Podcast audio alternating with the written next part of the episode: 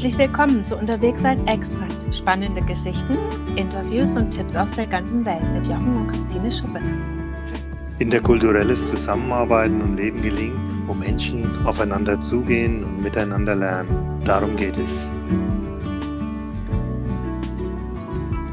Ja, du, ihr überlegt, für längere Zeit ins Ausland zu gehen. Eine ganz super spannende Sache mit weitreichenden Folgen. Und heute wollen wir uns einfach mal mit ein paar ganz wichtigen Fragen beschäftigen, die einfach grundlegend sind, damit der Auslandsaufenthalt gut klappt. Ja, die erste Frage ist, wer geht eigentlich mit? Und warum gehen wir überhaupt? Wohin genau? Wann genau? Also die Frage nach dem richtigen Zeitpunkt. Und wie? Also auf eigene Faust oder mit einer Organisation? Ja, und warst du vielleicht schon mal dort oder ist alles neu? Ja, also die erste Frage, wer geht mit, ist ja auch schon mal sehr grundlegend. Viele gehen als Einzelperson ins Ausland für ein Praktikum, für einfach mal ein Auslandsjahr oder um einfach in einer Organisation mal mitzuhelfen für eine Zeit lang. Wer als Paar geht, der hat schon wieder ein paar mehr Dinge zu bedenken. Als Paar muss ich mir überlegen, möchten wir komplett umziehen oder bleibt einer vielleicht im Heimatland teilweise? Das machen auch manche Leute. Da gibt es sehr verschiedene Ansätze und Bedürfnisse. Das will ganz gründlich abgewogen und miteinander besprochen werden. Jede Entscheidung hat da einen großen Einfluss. Für viele ist es wichtig, ob der oder die Partnerin den eigenen Beruf im Ausland weiter ausüben kann. Und wenn man dann mit Kindern ausreist, dann müssen weitere Dinge beachtet werden. Wie alt sind die Kinder? Gibt es bestimmte Bedürfnisse, die auch im Ausland sichergestellt werden sollten für die Kinder? Ja, und nicht zuletzt geht es auch oft um die Frage, was ist denn eigentlich mit den Haustieren? Kann die Katze oder der Hund auch mitkommen? Das sind jetzt nur so ein paar Beispiele rund um die Frage, wer geht mit ins Ausland? Und apropos Katze und Beispiele, gestern hatten wir ein Paar zur Beratung hier mit einem 13-jährigen Jungen. Und die hatten vor, nach Westafrika auszureisen. Und für den Jungen war die Miezekatze zu Hause einfach ein ganz, ganz, ganz wichtig. Und die konnte jetzt da nicht mit. Also echt eine große Herausforderung für ihn. Und dann natürlich ist er 13 Jahre alt, also eine ganz andere Situation als mit Kleinkindern. Als 13-Jähriger äh, ist er in der Entwicklungsphase, in der Identitätsfindung als Teenager. Und da muss man sich wirklich gut Gedanken machen, was kommt da auf ihn zu, was ist dann normal und was macht es dann eben mit so einem Kind dann auch, wenn er in einer völlig fremden Kultur plötzlich neu Fuß fassen soll. An was denkst du noch? Ja, das ist für Teenager natürlich eine sehr besondere Phase, eine Entwicklungsphase, aber die hat man ja auch immer wieder mal im Leben. Und das ist auch für, so für ältere Leute. Da gibt es auch einige, die sich im Rentenalter oder im Vorrentenalter überlegen, einen Neuanfang zu beginnen im Ausland. Jetzt neulich hat eine Frau bei uns angefragt, die 59 Jahre alt war und nach Thailand auswandern wollte. Da müssen wir auch ganz andere Fragen stellen. Ne? Wenn jemand da einen neuen Lebensanfang wagen möchte, dann ist es auch wichtig, sich gute und ja wirklich hintergrundrelevante Fragen zu stellen. Ja, und ich denke, da sind wir dann auch schon bei der zweiten Frage, die sehr relevant ist. Warum gehen wir überhaupt? Und in all den Jahren, seit wir Experts betreuen, habe ich gemerkt, dass die Motivation wirklich eine ganz zentrale Rolle spielt. Mir ist da schon vieles an Beweggründen begegnet. Seit vielen Jahren führe ich ja auch Seminare für medizinische Fachkräfte durch, die ins Ausland gehen wollen. Und diese Seminare sind dann immer so Gruppenseminare gewesen. Und am Anfang fragen wir die Leute dann immer nach ihrer Motivation. Warum willst du hier ins Ausland gehen?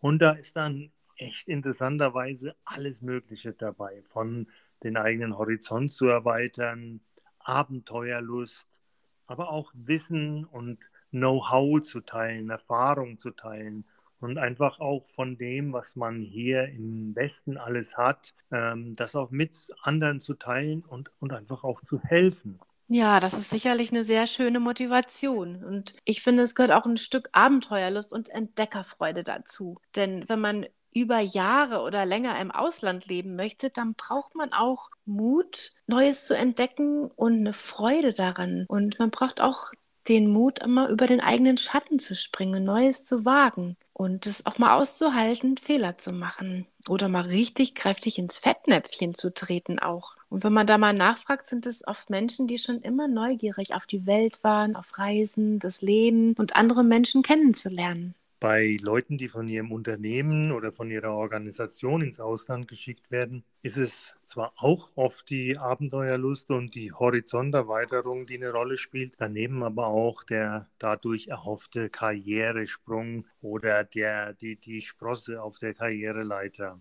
Manchmal erlebe ich aber auch, dass Leute einfach gehen, weil es ihnen in Deutschland oder im deutschsprachigen Raum einfach nicht mehr taugt, nicht mehr gefällt. Da ist dann Frust und manchmal auch Ärger der Motivator. Das macht mir immer so ein bisschen so ein unangenehmes Krummeln im Bauch, muss ich sagen. Ich bin einfach davon überzeugt, dass man den Frust, den Ärger, den man hier erlebt, den man hier wahrnimmt in seinem Heimatort, dass man den nicht beim Flughafen, beim Eincheck-Counter irgendwie losgeben wird oder abgeben kann. Nee, der kommt irgendwie mit und taucht dann im Gastland vielleicht in ein bisschen anderen Gestalt wieder auf. Und deshalb finde ich es ganz wichtig, dass ich mich vorher irgendwie ja, mit diesem Ärger, mit diesem Frust konstruktiv auseinandersetze und gucke, was kann ich hier noch lösen auch oder loswerden. Und die nächste Frage ist dann, wohin genau? Natürlich ist es ein Unterschied, ob ich in ein Land ziehe, in dem ich die Sprache bereits spreche oder vielleicht in Ansätzen verstehe. Das erleichtert mir die Ankunft. Ein weiterer Punkt, an dem man normalerweise nicht so denkt, ist, kann ich denn lesen, was auf den Straßenschildern steht?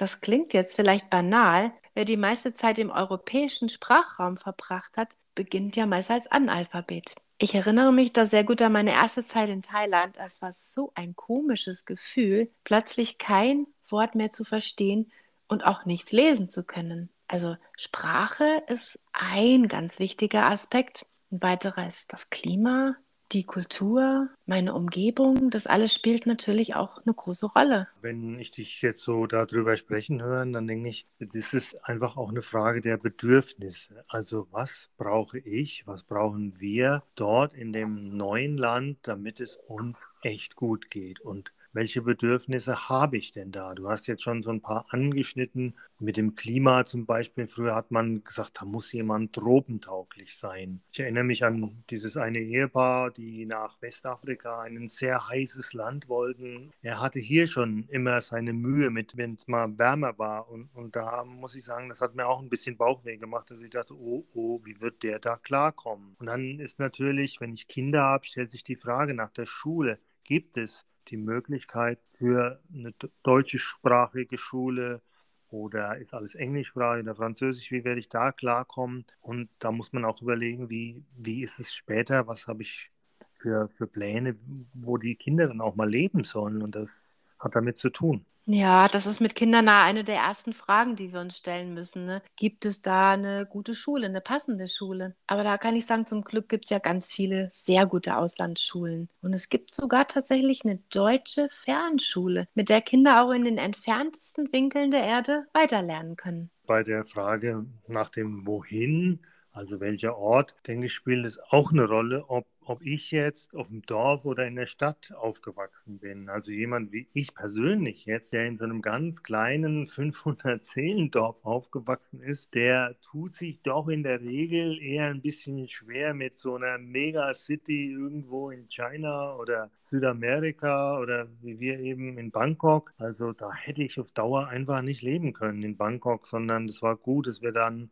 eher ein bisschen ländlicher waren. Für dich ist es ja eher umgekehrt. Ja, das hat natürlich auch mit der Kultur zu tun, in der ich selber aufgewachsen bin, in der Umgebung. Ne? Entsprechen die kulturellen Werte vor Ort irgendwie auch dem, was mich geprägt hat, ist da so eine Frage, die wichtig ist? Oder sind sie vielleicht total anders? Und inwieweit will ich mich hier anpassen oder inwieweit kann ich mich auch hier anpassen? Ja, da sind wir jetzt schon bei der vierten Frage angekommen. Also wann genau sollte man gehen? Die Frage nach dem richtigen Zeitpunkt oder Zeitraum. Mhm. Und wer mit der Firma ausreist, der hat das meistens nicht diese Wahlmöglichkeit, manchmal schon. Und das ist schön, wenn man diese Möglichkeit hat, den Zeitpunkt selbst zu bestimmen und nach den eigenen Bedürfnissen einzuplanen. Jahreswechsel bieten sich da oft an oder der Sommer. Aber dabei kommt es ja natürlich auch wieder darauf an, wohin ich ausreise. Sommer in Deutschland ist auf der Winterhal auf der Südhalbkugel Winter, also andersrum, ne? Das heißt, Klima und Lebensrhythmus sind dort auch anders. Das heißt, wenn hier Sommerferien sind, sind dort keine und andersrum. Also reise ich mit Kindern, ist es natürlich wichtig, darauf zu achten. Hier bieten sich die Schulferien an. Aber genau hier kann es eben auch sehr unterschiedlich sein auf verschiedenen Kontinenten. Ja, natürlich, das Alter der Kinder spielt eine große Rolle. Wenn die Kinder noch ganz jung sind, ist das eigentlich weniger entscheidend. Oder wenn ich nicht mit Kindern ausreise, dann ist es auch eher nicht so wichtig, zu welchem Zeitpunkt genau ich ausreise. Ja, und du hast es eben schon erwähnt, ähm, Rentner oder Leute, die schon im fortgeschrittenen Alter sind, da haben wir auch immer wieder Leute, die sich entscheiden, eben im Rentenalter zu. Und ich finde, das ergibt dann nochmal ein ganz anderer Fragensatz, der beantwortet werden will. Da geht es dann um Altersversorgung, reicht meine Rente, wird die überhaupt ausgezahlt? Wie sieht es mit irgendwelchen medizinischen Versorgung aus? Brauche ich vielleicht regelmäßig Medikamente, habe ich irgendwelche Handicaps. Aber auch die Frage von Versicherungen finde ich extrem wichtig. Und das ist ein ganz, ganz großes Thema nochmal, zu dem ich ganz gerne nochmal einen anderen Podcast mit dir machen würde. Wenn wir jetzt so gucken, Rentner, vom Rentner bis zum, bis zum Kleinkind oder, oder eben mit Kleinkindern, beziehungsweise andersrum, stellt sich schon irgendwie die Frage, nach dem optimalen Zeitfenster, oder? Ja, als jüngerer Mensch fällt es einem generell einfacher, sich anzupassen, würde ich mal sagen. So, weil man körperlicher meist noch flexibler ist und auch mental sich schneller auf Dinge einstellen kann. Ne? Das ist natürlich auch eine wichtige Fähigkeit, wenn man ins Ausland geht, dass man eine gewisse Flexibilität mitbringt. Ja, und jetzt komme ich auch schon zur letzten Frage. Wie gehen wir ins Ausland? Also wieder dieses auf eigene Faust oder private Organisation? Sendet die Firma mich aus oder gehe ich vielleicht mit einer Regierungsorganisation? ins Ausland? Also ich finde, das ausgesendet werden, das bietet auf jeden Fall große Vorteile. Wenn mich meine Firma oder Organisation schickt, dann werden meist organisatorische Dinge mir abgenommen und vor Ort gibt es irgendwelche Kontaktpersonen, die einem dann helfen. Das sind so Sachen wie Visa-Fragen oder eine Auslandskrankenversicherung, ähm, Haus- oder Wohnungssuche, gegebenenfalls auch bei der Schulsuche bekomme ich Unterstützung. Die finanzielle Seite ist irgendwie geregelt, so dass man einfach weiß, ich komme hier über die Runden, ich habe so ein, so ein gutes Startpaket quasi mitbekommen. Ähm, andererseits, wenn die Leute dann total auf eigene Faust gehen, gibt es da viel mehr Gestaltungsspielraum. Ja, aber auch muss man sagen, wenn ich ganz alleine gehe, da habe ich ja normalerweise noch nicht die Erfahrung, eben an einem komplett neuen Ort in einem fremden Land von vorne anzufangen. Und deshalb werden die meisten Menschen dann nicht sich die Fragen stellen oder auch anderen die Fragen stellen, die sie sich hätten vielleicht stellen sollen. Das ist dann vielleicht ein bisschen schwieriger so zu gehen. Ja, du denkst an eine gründliche Vorbereitung, oder? Absolut, ja. Das finde ich total wichtig, eine gute Vorbereitung. Das stimmt. Also wer sich gründlich vorbereitet, der kann noch so manche Klippe umschiffen. Das heißt ja nicht, dass alles gelingen wird, aber ich finde das Wissen über kulturelle Fettnäpfchen und eine gute Analyse meiner eigenen Möglichkeiten und Ressourcen, das ist schon mal eine ganz wichtige Grundlage. Und ich denke da auch wieder an eine Familie, die sich vorbereitet hat, nach Asien zu gehen. Der Vater wollte als Arzt dort arbeiten und die haben das sehr ernst genommen, dass die Kinder da auch eine entsprechende Vorbereitung bekommen. Und so haben wir also quasi ein Seminar gemacht für die Eltern für die Kinder und gemeinsam. Und da war auf der einen Seite eine große Vorfreude, eine Spannung und auf der anderen Seite dann auch so ein bisschen ein mulmiges Gefühl. Was wird da wirklich kommen? Manches war für die Kinder natürlich auch sehr abstrakt. Die konnten sich das ja gar nicht so genau vorstellen, wie das da sein wird. Und deshalb ist es wichtig, dass Kinder ermutigt werden, auch selber darüber nachzudenken, was ihnen hier jetzt wichtig ist. Und ein Junge, der hat dann erzählt, ja, dass er so gerne Fußball spielt und dass er unbedingt seinen Fußball mitnehmen wollte. Auf der einen Seite vom rein kognitiven her würde man sagen, Quatsch. Es gibt auch dort genügend Fußbälle und den braucht man nicht mitnehmen. Aber für ihn, und das denke ich, ist eben da ein ganz wichtiger Aspekt auch, war es wichtig, hier selber eine Entscheidung zu treffen. Und so hat er selber die Entscheidung getroffen, ich möchte weiterhin Fußball spielen. Das ist was ganz Wichtiges für mich. Und deshalb mag ich auch den Fußball mitnehmen. Und die Eltern sind darauf eingegangen und ich glaube, das war eine gute Entscheidung. Ja, so gibt es viele Geschichten. Jede ist individuell. Das macht unsere Arbeit so spannend. Mit jedem, den wir begleiten auf dem Weg ins Ausland, hören wir neue Geschichten und sind vielleicht auch so ein winziges Stück Teil dieser Geschichte. Und wenn du jetzt gerade dabei bist, dich auf die Ausreise im Ausland vorzubereiten, dann wünschen wir dir ganz gutes Gelingen.